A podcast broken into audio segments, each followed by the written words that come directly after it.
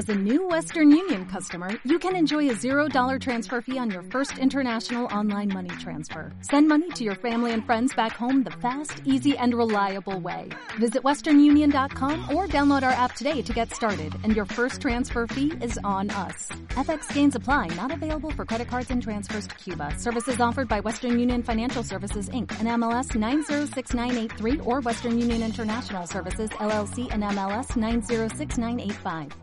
Gracias por estar esta tarde con nosotros en la presentación del libro de Roberto Macarra, La esencia sutil, y que actuará como presentador Javier Roldán, abogado y escritor. Sí que me gustaría decir, Roberto, eh, darte la enhorabuena en nombre del Corte Inglés.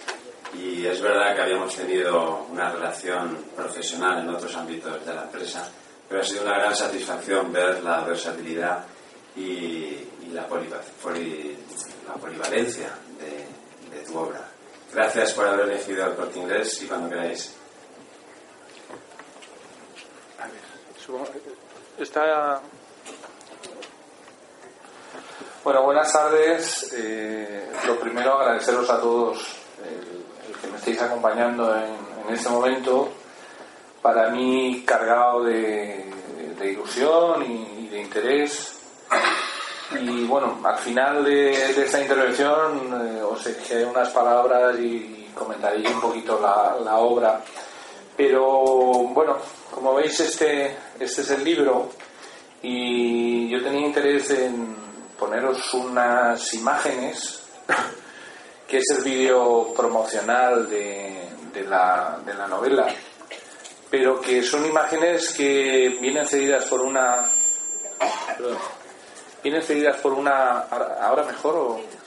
Sí, vienen cedidas por una productora que contactó conmigo a raíz de la novela, porque la novela tiene, tiene una, una, una historia troncal que habla de un, un familiar, el abuelo, y esto coincide que fue un piloto republicano de los que se entrenaron en, en la Unión Soviética durante la Guerra Civil Española en, en Azerbaiyán, en la actual Azerbaiyán, en Kirovabad. Y bueno, a raíz de la novela, como luego os explicaré al final, pues contactó conmigo la productora que coincidía en la idea y en el tiempo que junto con la- el gobierno de Azerbaiyán, la televisión turca y esperemos que ahora a principio de año la televisión española también, pues estaban realizando o, o tenían el proyecto de realizar un, un documental sobre estos eh, valerosos eh, pilotos republicanos españoles que, bueno, pues que aparte de, de- de luchar aquí contra el fascismo, también lo hicieron en, en los cielos de la Unión Soviética. Y, y bueno, pues yo he colaborado como documentalista en ese documental y bueno, al final también como, como medio presentador en algunas de las escenas. Todavía no está montado, pero esto os lo digo porque os voy a pasar un poco la, presentación de la obra y esas imágenes son imágenes inéditas que nos, nos cedió el gobierno de Azerbaiyán, donde aparecen esos pilotos españoles, republicanos, y bueno, pues casi pensé que, que podía ser bonito y un poquito salir de lo habitual de la presentación de un libro, que os pusiera estas imágenes que en cierta medida os van a enmarcar en algo de lo que es la, la novela.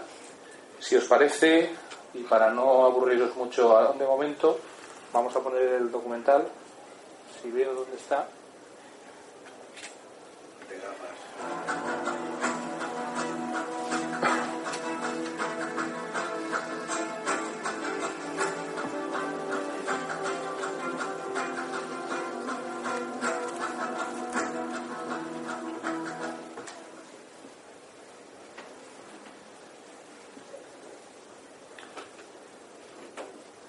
Siempre pasa con la tecnología. ¿eh?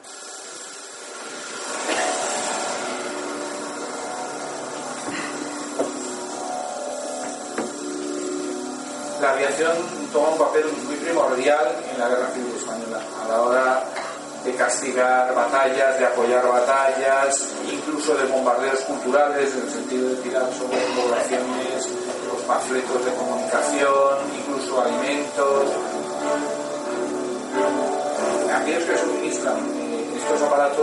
ven la importancia de la aviación en figuras con piernas europeas y entonces España es realmente un campo de pruebas de toda ese, eh, de esa tecnología militar que iba a entrar en funcionamiento unos años más tarde.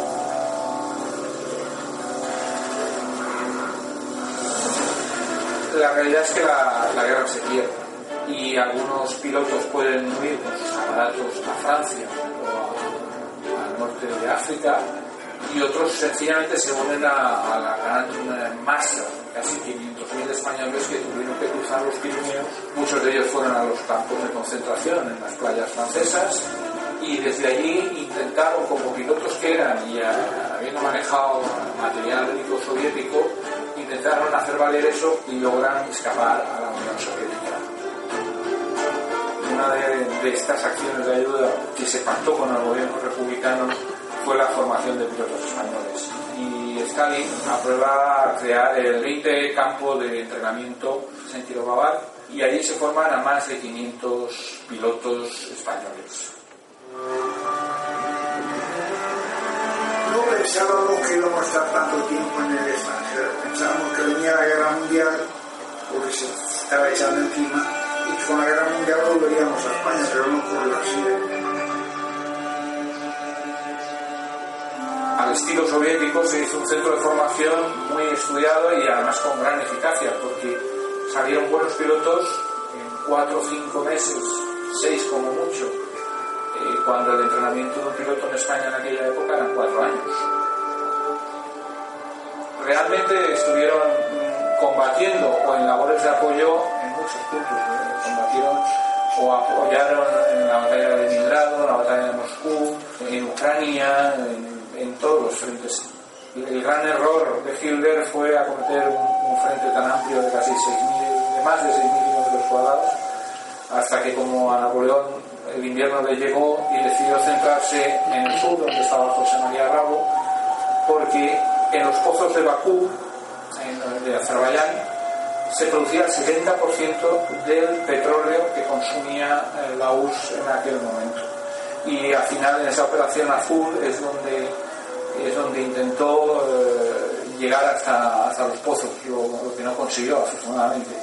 Y ahí estuvieron muy implicados eh, pilotos españoles en la defensa de aquellas, de aquellas bases.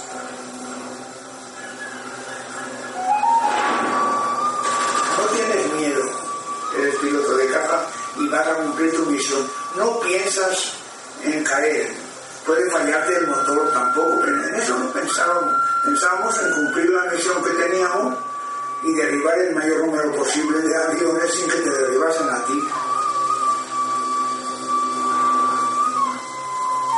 Son gente que vivieron su ideología, que se entregaron a ella y lucharon contra el fascismo en, en España y luego continuaron esa guerra contra el fascismo en la, en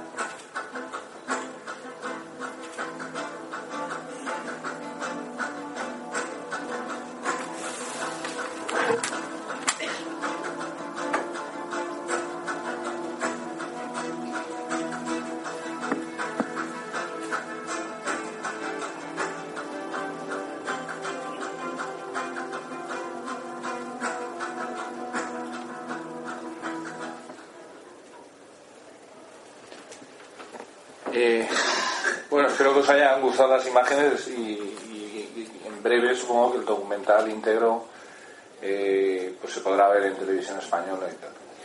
Bueno, antes que darle la palabra a mi amigo Javier, eh, pues que está aquí por muchos motivos, Javier está aquí porque fue el, yo creo que fue el primero que leyó en profundidad la novela y me hizo las correcciones y matizaciones oportunas pero además está aquí por otro motivo muy fuerte y es que eh, su tío abuelo fue el, comandante Cascón, que fue el jefe de, la aviación republicana y el que, bueno, pues rindió en barajas eh, todo el material bélico a, Franco.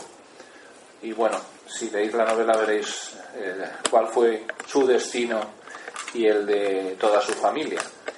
Pero antes de darle la palabra a Javier, eh, ahora me está haciendo una foto, pues un par de diseñadores gráficos y, de diseñadores de libros, eh, Andy y Nerix, que bueno, pues son los artífices de esta portada de la que estoy muy orgulloso y que y, de este montaje de vídeo y quisiera personalmente darles las gracias. Están, ahí Andy y Nerix son, eh, han venido desde La Habana, desde Cuba y bueno, se están abriendo un camino que auguro que será absolutamente lleno de éxitos porque son unos muy buenos profesionales. Estoy, estoy orgulloso del, dibujo que hicieron aquí para promocionar la, la obra. Bueno, Javier, te tocó. Sí sé, porque soy un incompetente para estas cosas. No sé de la tecnología, yo creo que hay que apretar algún botón. Ya está, listo. Bueno, buenas tardes. Primero también agradecerles su presencia, luego esperar no cansarles con mi cháchara. Mm, a mí me encanta hacer esta presentación por dos motivos. Primero porque, como dice Roberto, yo he asistido a la génesis del libro desde el principio hasta el final. He visto sus sufrimientos y me gustaría que fueran recompensados. Y segundo, porque me gustaría ser capaz de transmitirles lo mucho que a mí me ha gustado y las virtudes que entiendo que tiene el libro, tanto eh, como obra literaria como como obra de diversión para, para mm, disfrutar de su lectura. Aquí tengo un gran aliado y es el propio libro, porque todos los que somos lectores tenemos una serie de, de temas que son los que nos gustan. Hay lectores que les gusta la novela romántica, otros la novela, la novela negra, la de aventuras, la de viajes, la política, la de intrigas para ciegas. Bueno, pues todo esto que les he nombrado se contiene en esta novela y además no se contiene eh, de un modo superficial, sino que se contiene con mucha fuerza. Si a usted le gusta la novela romántica, verá los amoríos de Manuel y Natacha, cómo se van dilatando en el tiempo y pasan de ser romance a ser pasión, a ser romance y otra vez pasión, y aparecen el uno en la vida del otro a lo largo del tiempo como las lagunas de Ruidera. Si le gustan los viajes, pues va usted a ser capaz de ir de un lado a otro del mundo, atravesando Europa, Asia, volverá a España y en el tiempo mm, viajará y conocerá cómo era la Cuba antes de Castro y cómo era la España de principios del siglo pasado. Si le gusta la, novela negra, pues bueno, asistirá a una serie de em, tramas urdidas entre los servicios secretos soviéticos y americanos en los que el protagonista, Manuel Landau, se encuentra sumido y muy a su pesar continuamente en la guerra de, poder, la guerra fría, entre esas dos potencias. Y si le gusta la novela histórica, pues va a disfrutar como un enano. Eh, a nadie se le escapa que cuando alguien se pone a, escribir, no empieza con en un lugar de la marcha y termina con que recobra el juicio Don Quijote y pone fin, sino que cuando tenemos una idea que queremos plasmar, que queremos hacer llegar al lector, la anotamos, la anotamos en nuestra cabeza o en un papel, le damos vueltas, le volvemos a dar más vueltas, mm, vemos cómo nos gustaría contarla y vamos completando con otra serie de ideas, vamos apuntándolas todas y cuando ya tenemos algo que creemos que es suficiente para dar una trama, empezamos a escribir. No, no creo que nadie se ponga delante de una hoja en blanco y se ponga a escribir sin tener nada que contar ni nada que decir. Y en este orden de cosas, para aligerar el trabajo del creador, pues hay una serie de, astucias o de mecanismos. Uno sería obvio y es si yo tengo cuatro o cinco ideas, en vez de tratar de hilvanarlas, de entrelazarlas todas y de darles una causa común, pues escribo cuatro o cinco relatos cortos.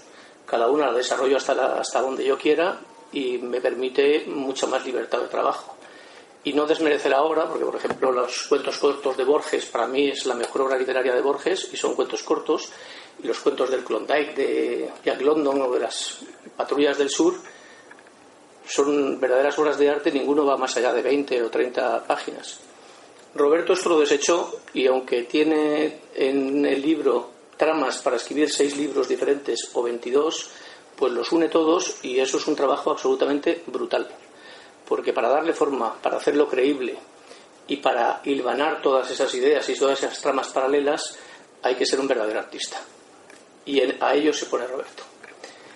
Lo siguiente que, se puede hacer cuando tienes que contar tantas cosas es, eh, ya que vas a meter muchas historias juntas, por lo menos que el escenario te sea propio. Y entonces la mayoría de los escritores escriben eh, hablando, bien reconocen que es o no la ciudad donde viven. Por ejemplo, Stephen King es de un pueblo que se llama Portland, en el estado de Maine, y todos los libros de Stephen King, prácticamente sin excepción, se desarrollan en Maine la mayoría de ellos reconoce que es Portland y otras veces no dice que es Portland, pero son las calles de Portland, son los monumentos de Portland y los edificios de Portland, porque él se siente cómodo, no tiene que crear el escenario, el escenario lo conoce perfectamente. Si yo estoy hablando de mi ciudad, de Valencia, que llevo 40 años viviendo aquí, no tengo que preocuparme, sé dónde está la calle Colón y sé dónde estoy poniendo mi personaje cuando digo que se va al Teatro Tailia. Sin embargo, si tengo que crearme ese escenario de una ciudad como Vancouver, que no está en mi vida, pues tengo que documentarme.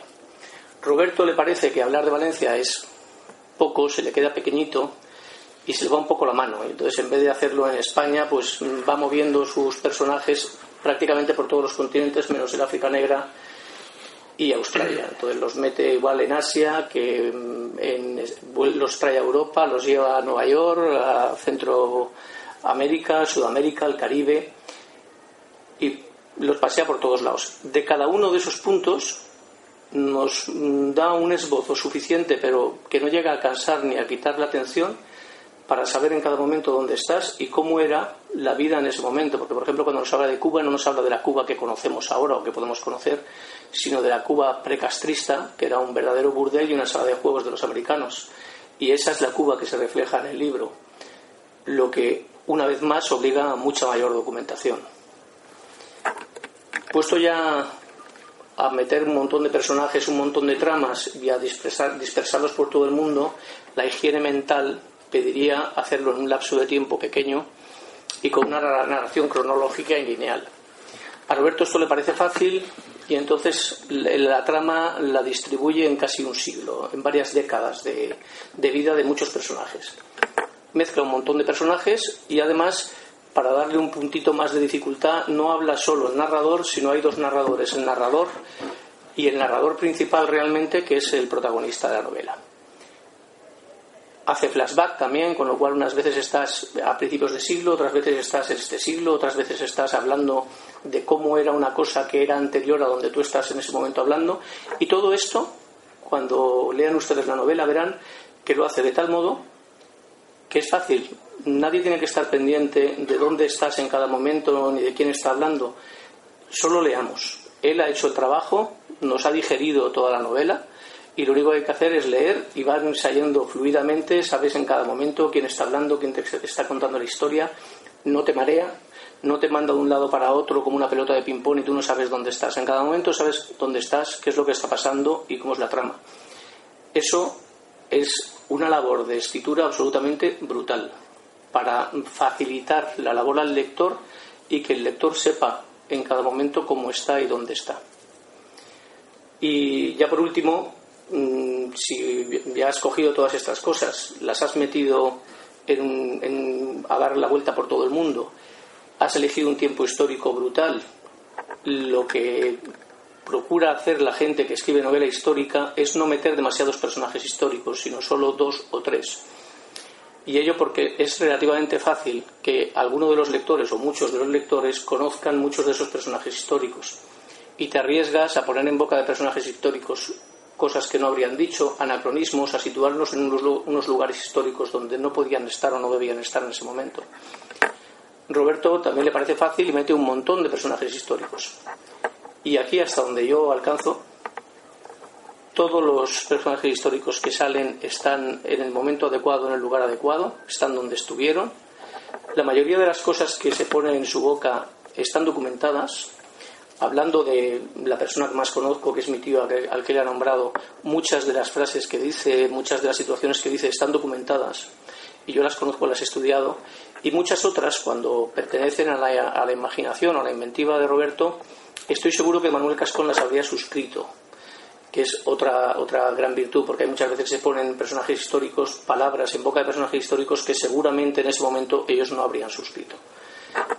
Entonces, todo esto hace que sea un libro absolutamente recomendable, no hay que darle muchas vueltas. Es un libro que va a gustar a casi todo el mundo, que le guste leer porque tiene de todo y mucho.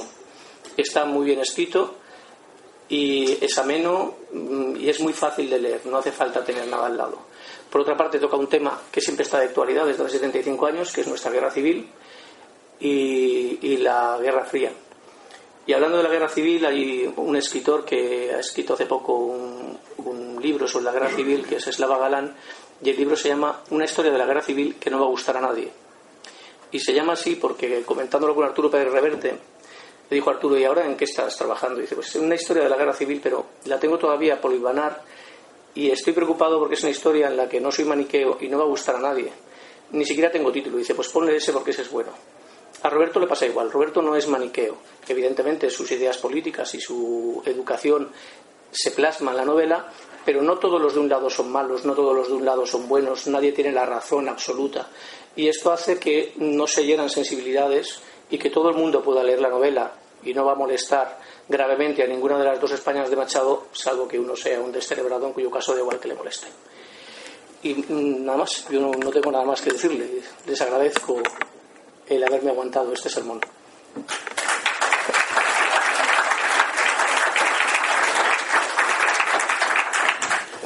Bueno, cuando pensé en Javier para corregir la, esa primera manuscrito de la novela, acerté. Cuando pensé en Javier para ayudarme en la presentación del libro, está claro que también acerté. Eh, él también es escritor y, sabe lo, complicado que es poner sobre el papel eh, lo que uno quiere expresar en un momento dado. Te vuelvo a dar las gracias, Javier. muchas gracias, estoy encantado. Porque, bueno, ha sido, ha sido un, apoyo para mí desde el principio, desde cuando veáis las recomendaciones del libro, la, última recomendación al amigo, pues en gran parte estaba pensada en él desde el principio cuando me ayudó a corregirlo y antes cuando me habló de su tío abuelo que, se imbricaba perfectamente en la idea que yo tenía del libro. ¿no? Bien, eh, eh, yo no suelo preparar. Eh, hemos tenido ya una presentación en el Marqués de Dos Aguas hace un mes y no suelo preparar lo que tengo que decir de la novela porque pienso que sería absurdo, porque es que la novela ha sido parte de mi vida para mi dicha y para la desdicha de mi mujer, que ha tenido que soportar muchas horas eh, de, estar recluido en el despacho de mi casa eh, y de dormir poco y al día siguiente ayudar poco con el bebé.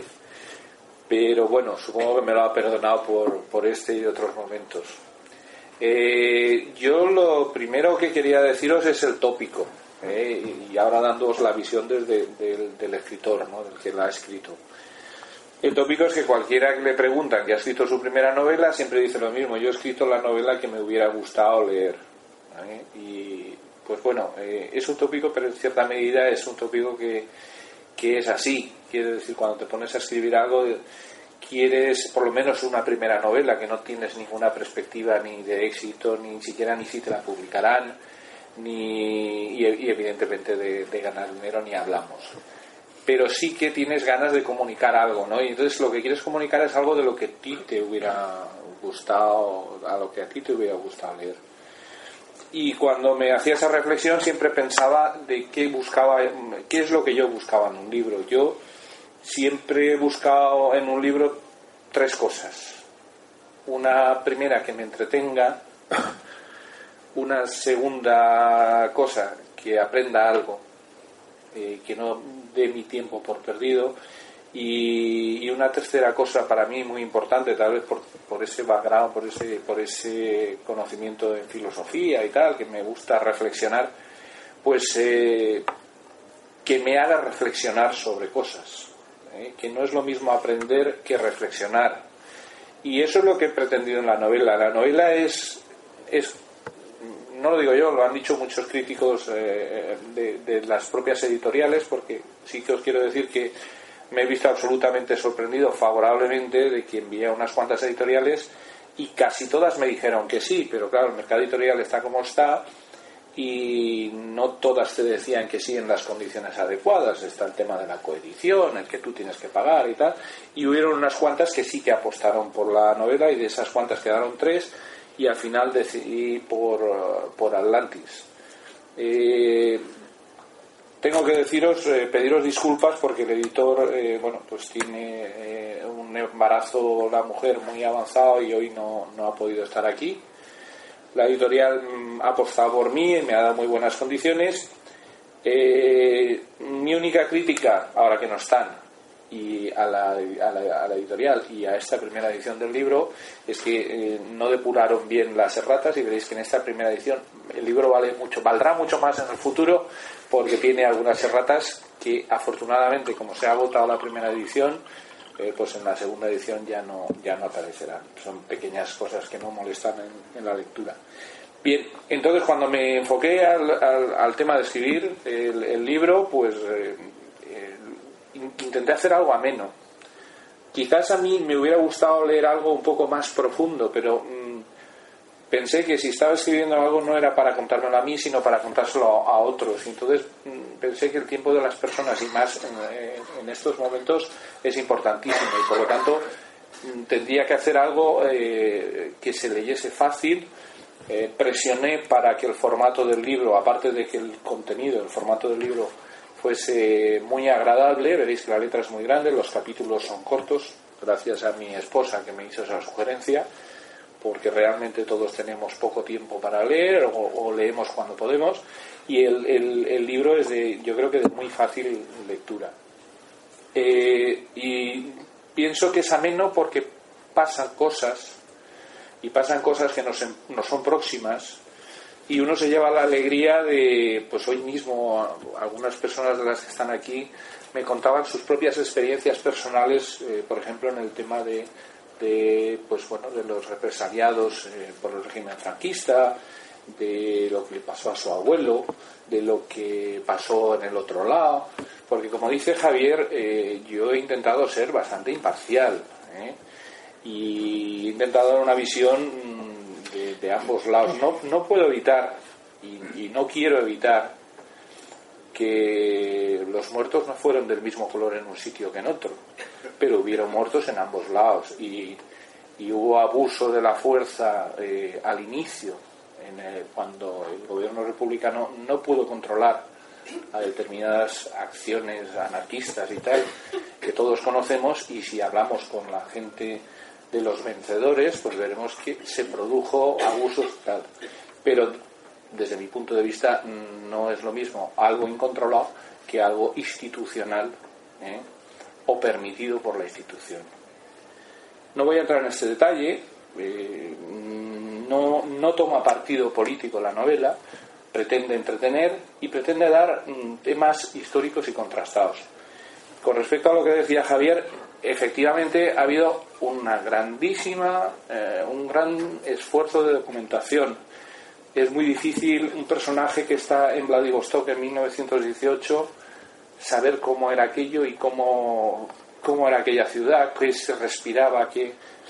Y bueno, pues tuve que documentarme de una persona que estuvo ahí, una estadounidense que luego vivía el régimen soviético, eh, se ve algo de la guerra civil soviética, claro, todo esto es muchas horas de documentación, de comprar libros en universidades de, perdón, en bibliotecas de, de Inglaterra, intentar leérmelos, incluso algún libro eh, difícil de conseguir para poder a lo mejor argumentar unos cuantos párrafos. Quiero decir que aunque la novela se vea rápido, en la novela se van a encontrar temas históricos eh, que van a llamar la atención por desconocidos. Este, este, mismo hecho de los pilotos republicanos no mucha gente sabe que se formaron allí. Y hay algunas otras cosas históricas que no es de, digamos, de cultura general en el sentido de, datos que dominen. Y bueno, eh, este ha sido un poco el esfuerzo, ¿no? Eh, mm, he pensado también que una novela histórica mm, sin una trama personal, bueno, de eso me sobraba. Tramas personales, experiencias, eh, relaciones de amoríos del personaje y tal, pues están yo creo que medianamente relatados si, si, hay alguna crítica que recibiré, seguro, de, si alguien, si alguien no, propongo que me la critiquéis, es que a lo mejor se tocan muchos temas y, se podrían haber tocado con más profundidad, porque es, muy difícil llegar al gusto de todos. Eh, bueno, la novela está ahí, la novela está ahí, hay un esfuerzo importante.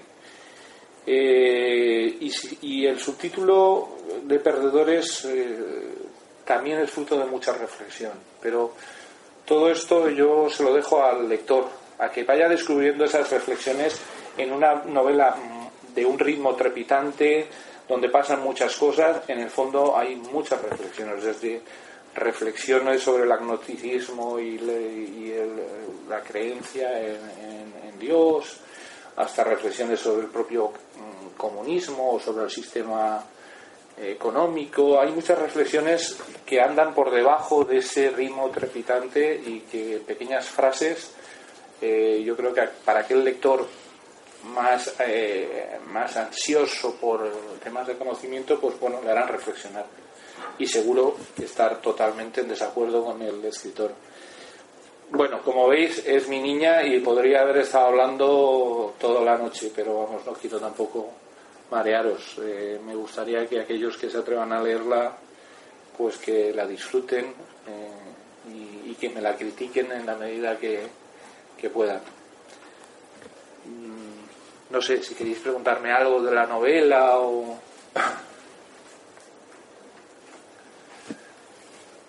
Si no, yo creo que ya os he pegado bastante la paliza por esta tarde. Sí.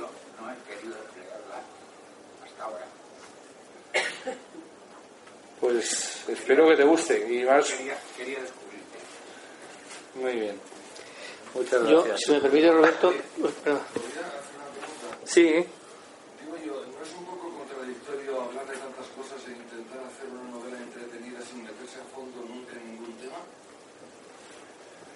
Quiero decir, tocas temas importantes sin ninguna duda, pero si no te metes a fondo en ninguno de ellos ni la analizas en profundidad, la dejas en una mera novela de entretenimiento más bien superficial, ¿no? esto es bonito, esto, esto es lo que a mí me gusta, que, que se anime, que se anime y que la gente... Bueno, yo lo primero que recomiendo, no sé si lo has leído, mmm, supongo que no, no, no, supongo que no. Sí, pues eh, yo creo que ese, y, perdonad que me tire la flor y, o las flores, yo creo que ese es el éxito que puede llegar a tener la novela. Yo creo que se tocan muchas cosas, pero no se tocan de una forma superficial. Digamos que no se tocan con todos los datos posibles, porque si eres historiador, pues evidentemente eh, la documentación histórica, los datos son importantísimos yo lo que sí que hay detrás de cada párrafo o cada página o cada capítulo que documenta algo, yo creo que importante en la historia de este siglo XX, hombre, hay cosas que se tocan de una forma mucho más liviana, porque yo creo que tampoco era tan importante para un lector español el, tema de la formación del Partido Comunista en China. Pues bueno, pues se toca de una forma más eh, novelesca. ¿eh? Pero cuando hablo del Partido Comunista en España o del imperialismo americano que se ve, pues mm, bueno, yo creo que las ideas se dejan. Y esas ideas no se dejan porque yo las he querido escribir así y ya está, sino que detrás ha habido un proceso de documentación. Cuando estoy hablando del intento de toma de la República Dominicana por los frentes democráticos que se montaron entonces para liberar a Trujillo, detrás de esos pocos párrafos hay una lectura más bien profunda de cómo era la República Dominicana que en un momento eh, bajo el mando del dictador Trujillo, muy amigo de Franco, por cierto. Quiero decir que aunque se toca, evidentemente, podría haber hecho una novela de 2.000 eh, folios, pero es que no quería hacer una novela de 2.000 folios, quería hacer una novela que dijese las cosas, que intentara ser cosas ciertas. Siendo una novela, he podido meter la pata, no soy historiador, ni es un texto histórico, pero bueno, lo que sí que he intentado es ser absolutamente cuidadoso con no decir ninguna barbaridad y con, bueno, pues intentar reflejar la, la realidad que, de lo que allí pasó según la documentación que ha obrado mi poder, que como todo... Hmm. Sí, ¿Hasta qué punto te ha importado a la hora de elaborar esta novela, eh, por decirlo finamente, no herir susceptibilidades? Es decir, si quiero susceptibilidades, independientemente de que sean acertadas o no, voy a vender muy poco. Si no las hiero, voy a vender mucho. ¿Hasta qué punto te ha, te ha, te ha pesado esa reflexión? Buena, muy buena pregunta, muy buena pregunta. Uno, primero, no escribe un libro para vender ni para ganar dinero. Y si entiendes del mundo literario, sabes que esto de ganar dinero y ser reverte y tal es, es bastante difícil. Escribes un libro, pero sí que escribes un libro para que la gente lo lea. ¿eh? Yo, pues si estás refiriéndote a lo republicano y a lo nacional, si estás refiriendo a las dos Españas y tal. Vale, eh, yo no he estado mirando mm, no herir susceptibilidades. Lo que sí que he hecho es una reflexión de qué es lo que yo sé y qué es lo que yo he averiguado de lo que pasó. Y de hecho, en una de las, eh, las, las editoriales, en los informes de lectura, en, en algunos de ellos me decía que, que esta novela se mojaba. Si estás interesado, te lo puedo dejar hasta leerlo. Se mojaba en el sentido, y lo he dicho antes, de que decía que no fueron igual los crímenes de un bando y de otro. Porque una cosa es lo que está ocurriendo en un momento, eh, digamos, de exaltación de la guerra y donde todo el mundo toma represalias, y otra cosa es ya un tipo de, de acción represiva por parte de un gobierno o de alguien que está en el poder de forma ya más institucional y más y, permitir determinado tipo de acciones. No fueron la, la violencia no fue igual por los dos bandos y ahí me mojo sabiendo que a lo mejor a los del otro lado no les puede gustar, pero es la información que yo tengo. Sin dejar de ser una novela, no es un libro de historia. Pero mi información es la que es y yo la plasmo en el papel. Y me mojo en otras cosas, pero, por ejemplo, el tema del comunismo mmm, se, se trata bastante en la novela, porque claro, es un tema que nos afectó mucho durante la guerra civil española, aquí había mucho asesor del eh, soviético y el Partido Comunista hizo su papel. Y se trata para lo bueno y para lo malo, porque el personaje también estuvo en 1918 en, en la URSS y, y basándome en un libro de Fernando de los Ríos que hizo Mi viaje a Rusia, no sé si os lo recomiendo porque es un libro del que he tomado yo la información de que encuentra Fernando de los Ríos cuando llega a, a, a, Rusia y se entrevista con Lenin y tal, describe incluso los números de empresas nacionalizadas, los trabajadores, lo que cobraban los trabajadores y tal. Bueno, pues el personaje también ve ese, ese, ese comunismo en aquel momento. Quiero decir que también soy crítico con el comunismo. No es que no quiera mojarme hacia una opción política o otra o tal, sino que intento poner los datos que yo tengo. Pero hay en casos, como en esto de la, de la violencia de un bando y de otro, donde sí que hay pues, una toma de partido. ¿Por qué? Por, por una ideología, no, sencillamente porque es la información que yo tengo y es la que arroja. Aparte, el libro se llama Perdedores, no Vencedores. Está claro que estamos dando el punto de vista de los que perdieron y la imagen de los que perdieron. Lo que puede ser enriquecedor para los que ganaron y para los que perdieron o los descendientes de los que ganaron y los descendientes de los que perdieron. Pero vamos, aquí daría para hablar muchísimo. Te digo que no he pensado para nada en si la media España lo va a comprar y la otra media sí, porque bueno, ya yo creo que ya es hora de que, de que todos, eh, bueno, pues seamos un poco más eh, fríos a la hora de, de evaluar. Además ahora el tema está muy caliente con lo de Garzón y todo esto, ¿no? Perdona, eh, ibas a decir No, algo y te hemos... Yo lo que iba a decir solo es que mm, como no decís nada, eh, es un libro que cuando lo terminas te da esa sensación agridulce que nos ha pasado a todos leyendo de, joder, qué pena que lo he disfrutado del principio al final, pero se ha acabado. Y entonces a mí me gustaría que tuviera mucho éxito para que esas historias las vaya desarrollando Roberto en 27 libros más y nos dé todas esas opciones de lectura. Tú lo firmas, ¿no? Sí, sí, yo lo firmo yo. Sobre todo si se vende. Nosotros vendremos aquí a que no lo firmes. Pues, hombre, eh, yo creo que es un libro que entretiene. Que entretiene, eh, eso es lo que me ha dicho la gente, que se lee fácil y espero, espero de verdad que os, haga reflexionar. Eh, ¿Quería decir algo? Levanta la mano. No. Y bueno, con eso me doy por satisfecho. Ya, aunque aunque lo colguéis en internet y se piratee y tal, y yo no venda un libro, me da lo mismo. Pero bueno, si la gente lo lee, yo satisfecho. ¿eh? Muy bien, pues de nuevo, si no tenéis ninguna pregunta. a- Sí.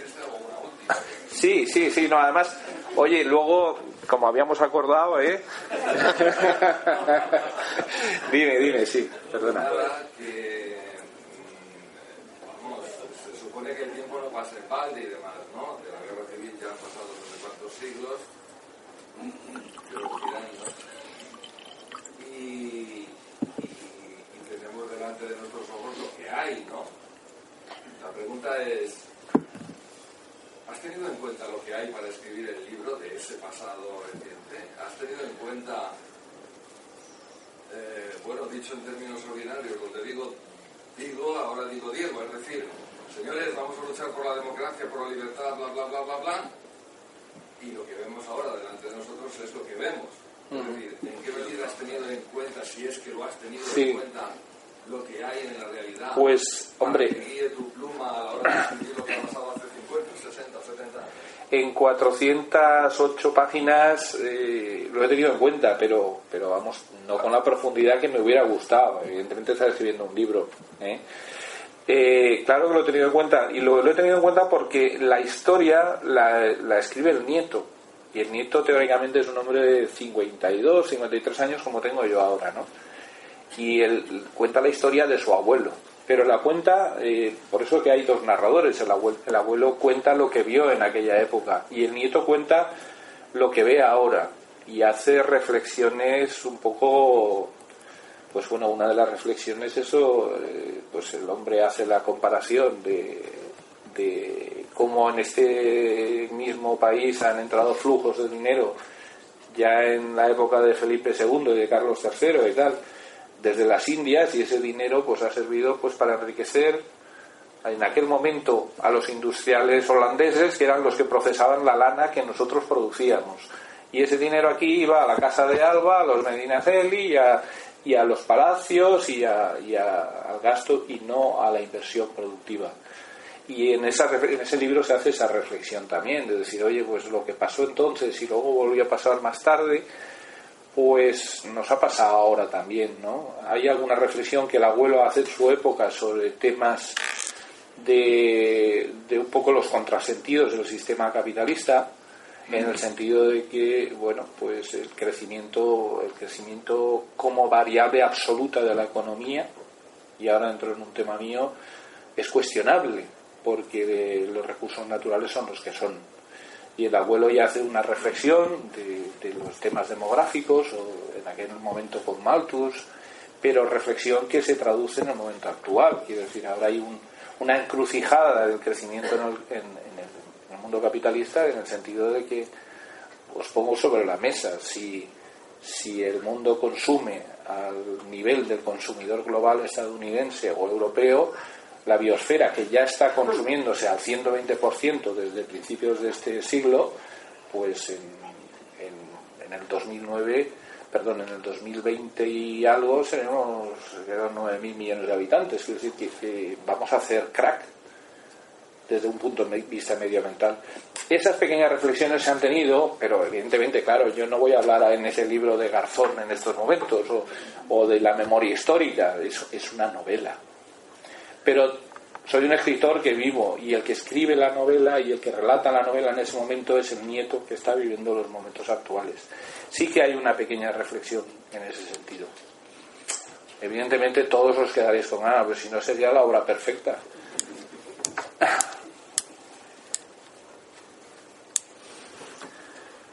Muy bien, muchas gracias. recuérdame que a ti tengo que hacer una dedicación especial. ¿eh? gracias a vosotros. Every day, we rise, challenging ourselves to work for what we believe in. At U.S. Border Patrol, protecting our borders is more than a job, it's a calling. Agents answer the call working together to keep our country and communities safe. If you are ready for a new mission, join U.S. Border Patrol and go beyond. Learn more at cbp.gov/careers.